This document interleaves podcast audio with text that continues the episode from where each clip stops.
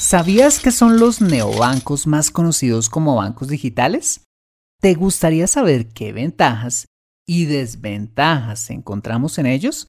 Bueno, pues acompáñame en este episodio y descubrámoslo juntos. En 3, 2, 1. ¡Acción!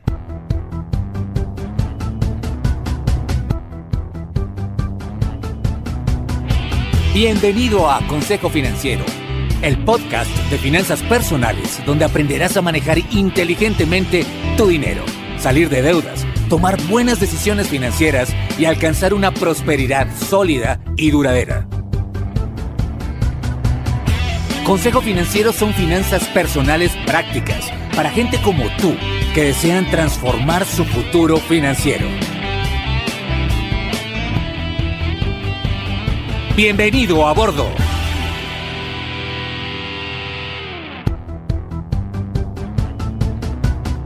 Hola, ¿qué tal? Yo soy Fernando Fernández y sí, esto es Consejo Financiero, tu podcast, tu programa de finanzas personales, donde aprenderás a manejar inteligentemente tu dinero, a salir de deudas, a tomar buenas decisiones financieras de consumo, ahorro e inversión y los principios para alcanzar una prosperidad sólida y duradera. Mira, tener educación financiera es un aspecto esencial para alcanzar tus objetivos de vida.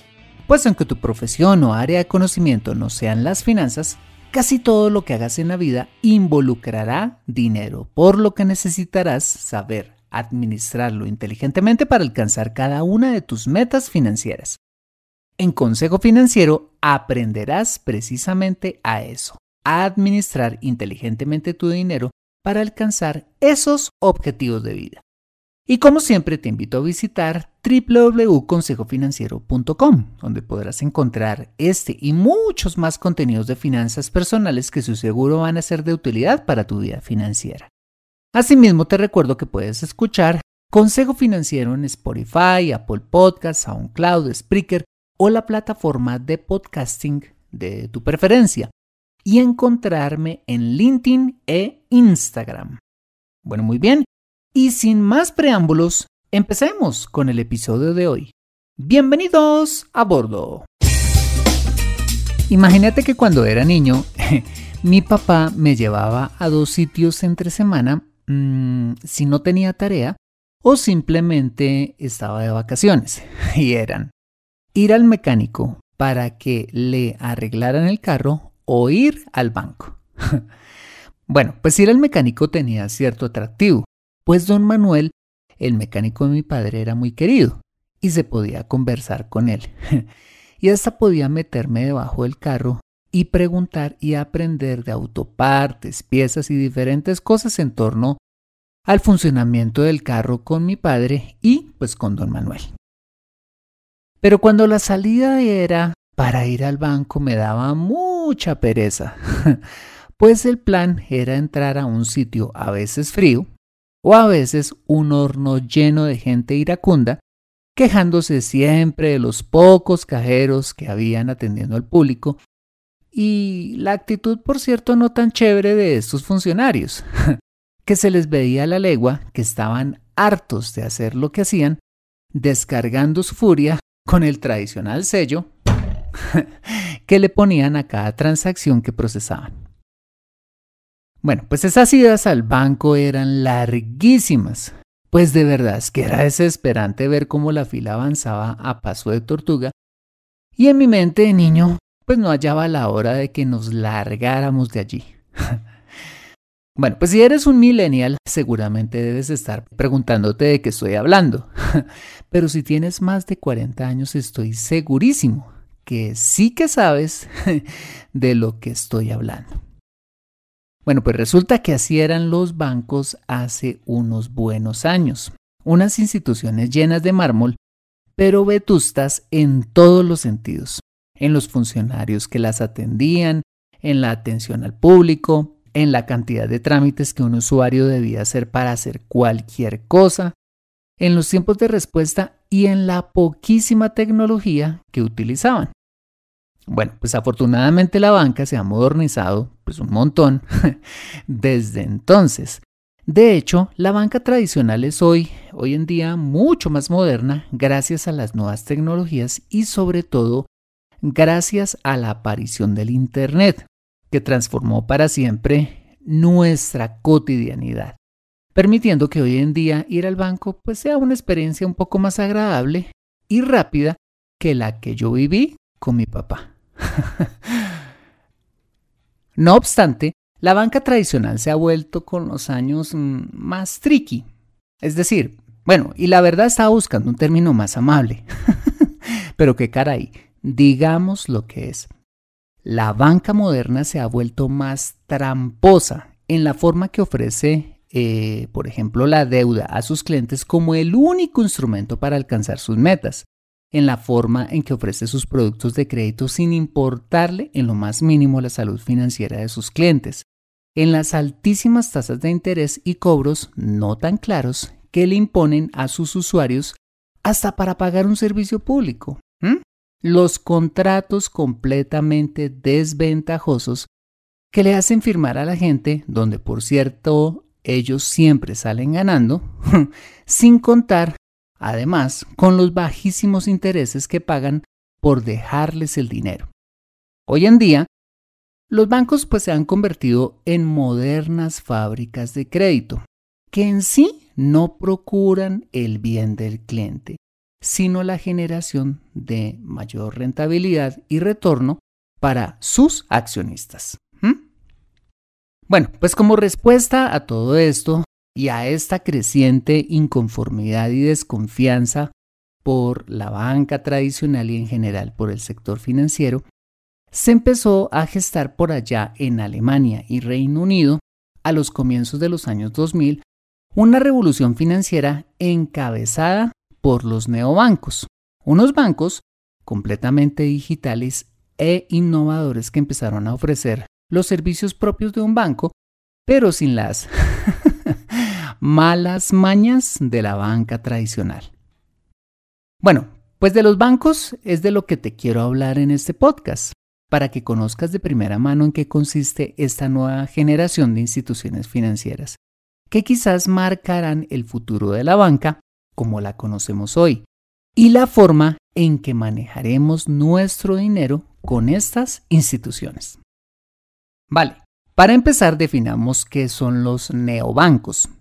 Los neobancos, también conocidos como bancos digitales o en línea, son instituciones montadas 100% sobre una plataforma digital y accesible a sus clientes solo a través de aplicaciones móviles y computadoras personales, razón por la cual pues no necesitan oficinas físicas para atender a sus clientes. Cabe aclarar que los neobancos no son empresas fintech, de eso hablamos hace bastantes episodios en este podcast. Recordemos que las fintech son aquellas empresas también 100% digitales, pero que sirven de intermediarios entre el banco y el usuario. Como cuando, por ejemplo, vas a hacer una compra por Internet. Cuando, por ejemplo, cuando vas a pagar, la fintech eh, te ofrece su plataforma para que puedas pagarle a la tienda a través de dicha plataforma, con cargo a la tarjeta débito o crédito que tienes en tu banco intermediando de esta manera entre ti y el vendedor o la tienda, ¿vale? Los neobancos buscan eliminar esta intermediación, de tal manera que tú puedas hacer lo mismo, pero directamente con ellos, y hacer lo que siempre has hecho con un banco, tener una cuenta de ahorros, hacer transacciones, operaciones de depósito y retiro, y obtener diferentes productos de crédito.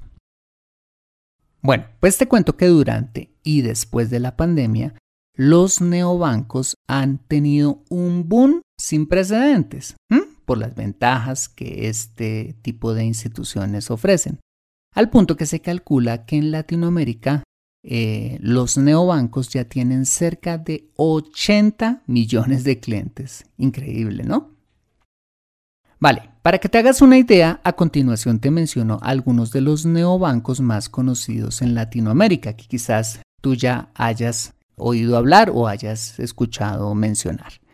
En Brasil podemos encontrar, por ejemplo, al Newbank, uno de los neobancos, de hecho, más grandes del mundo, con no más 30 millones de clientes. Así como también encuentras en este país el C6 Bank y el Neon. En Argentina está Walla, eh, Rebanking y Bluebank. En México encontramos Albo, Hey Banco y Cuenca, entre otros. En Colombia tenemos Nequi, Plata y Lulubank. En Chile está Match y Tempo. Y en Perú encontramos Máximo y B89. Bueno, acompáñame después de este mensaje, donde ya entraremos en materia y veremos las principales ventajas y desventajas de esta nueva y naciente industria de los neobancos o bancos digitales. Regresamos en breve.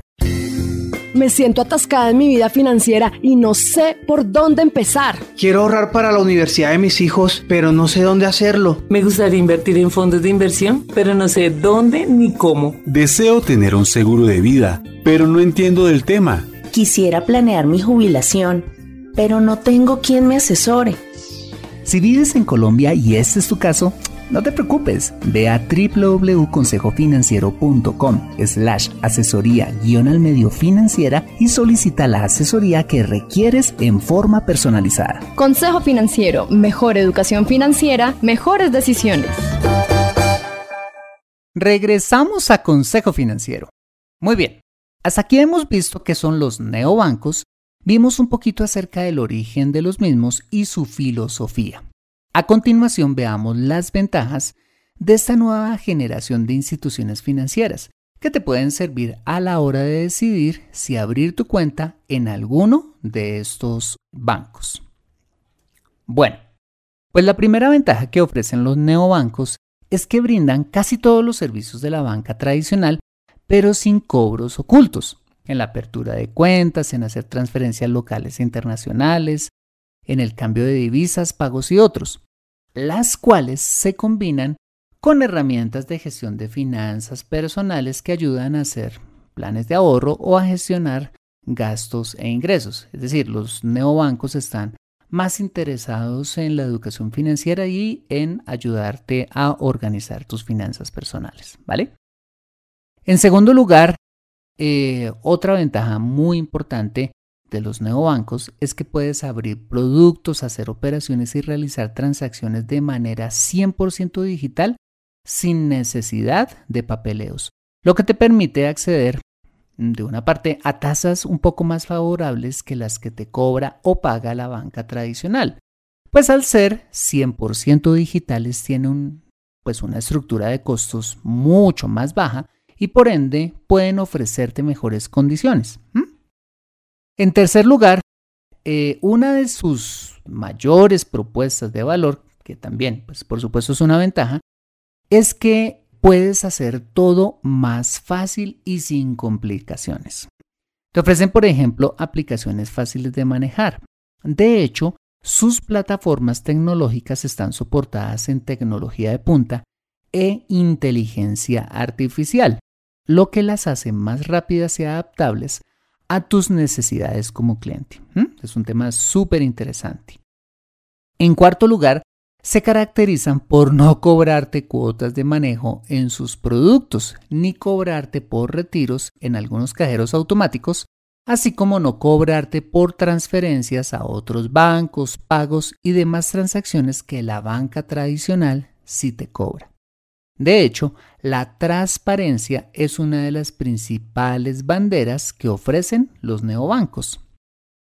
Y en quinto lugar, los neobancos han hecho posible la inclusión financiera, es decir, que cualquier persona, sin importar su condición o nivel de ingreso, pueda acceder fácilmente a los servicios financieros formales, pero de manera absolutamente sencilla y solo a través de su dispositivo celular o una conexión a Internet. Bien, hasta aquí las ventajas de estas eh, instituciones financieras. Veamos ahora las eventuales desventajas. Bien, pues en primer lugar, algunos de estos neobancos son, por decirlo de alguna manera, hijitos de algunos bancos tradicionales, por lo que hay que tener cuidado que los mismos con el tiempo no cojan las mañas de sus papás. Puede ser que alguno de estos neobancos no busquen enfocarse realmente en las necesidades de sus clientes y ser transparentes, que es de hecho la filosofía medular de los neobancos. No, sino más bien en ser la continuidad de la banca tradicional a la banca digital. En segundo lugar, los neobancos pueden no estar regulados por los organismos de control de tu país, por lo que es súper conveniente averiguar muy bien si están regulados y si tus depósitos cuentan con los seguros que cubre a la banca tradicional en caso de quiebras o fraudes, ¿vale? En tercer lugar, y al igual que le pasa a la banca tradicional, en esto no hay ninguna diferencia, los neobancos pueden ser objeto de ciberataques. Por eso es que es importante averiguar muy bien si el neobanco donde pretendes abrir tu cuenta está vigilado por los organismos de control de tu país. Y en cuarto y último lugar de las desventajas de los neobancos es que no dejan de ser eso, bancos, así no te cobren hasta la risa como la banca tradicional y sean más transparentes contigo. ¿A qué me refiero?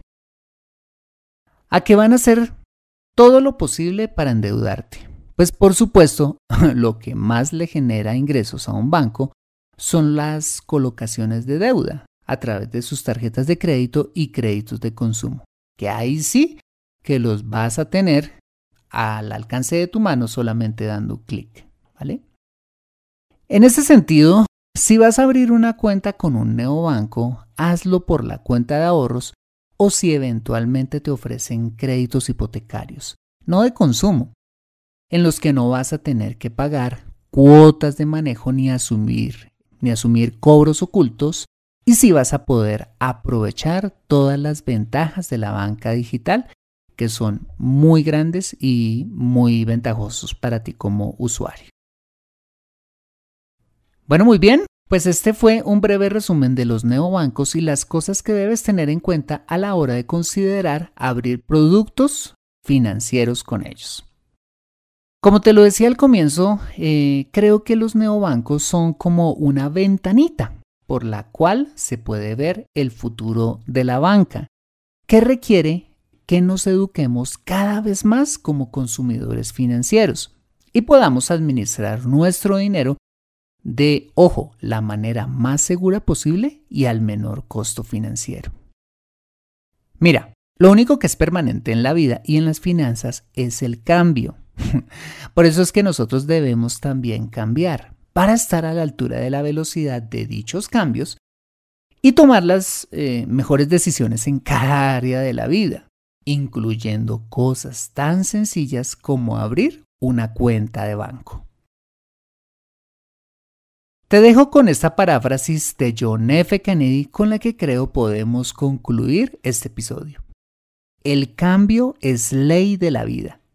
Cualquiera que se quede mirando solo al pasado o al presente se perderá su futuro. ¿Preparado para ir al futuro? Aprende a tomar buenas decisiones financieras en Consejo Financiero. Bueno, muy bien, este ha sido el episodio número 236 de Consejo Financiero. Si te ha gustado este episodio, házmelo saber con una valiosísima reseña en la plataforma donde me escuches. Mira, esto es de mucho valor para mí porque cuando te tomas el tiempo de escribirla, sea larga o cortica, hace que el programa se posicione aún más y pueda llegar de esta manera a muchas más personas. Asimismo, te invito a compartir este episodio a través de tus redes sociales con tus contactos, familia o amigos a quienes consideres les sea útil este episodio para su vida financiera y personal. Bueno, muy bien, yo soy Fernando Fernández, tu asesor financiero y anfitrión de este programa.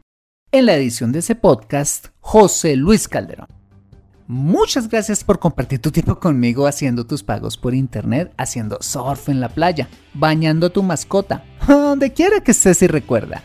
Consejo Financiero son finanzas personales prácticas para gente como tú que desean transformar su futuro financiero. Buena semana y nos vemos con Mate Consejo Financiero el próximo lunes a las 5 pm hora de Colombia o Perú, 4 pm hora de Ciudad de Guatemala. See you later.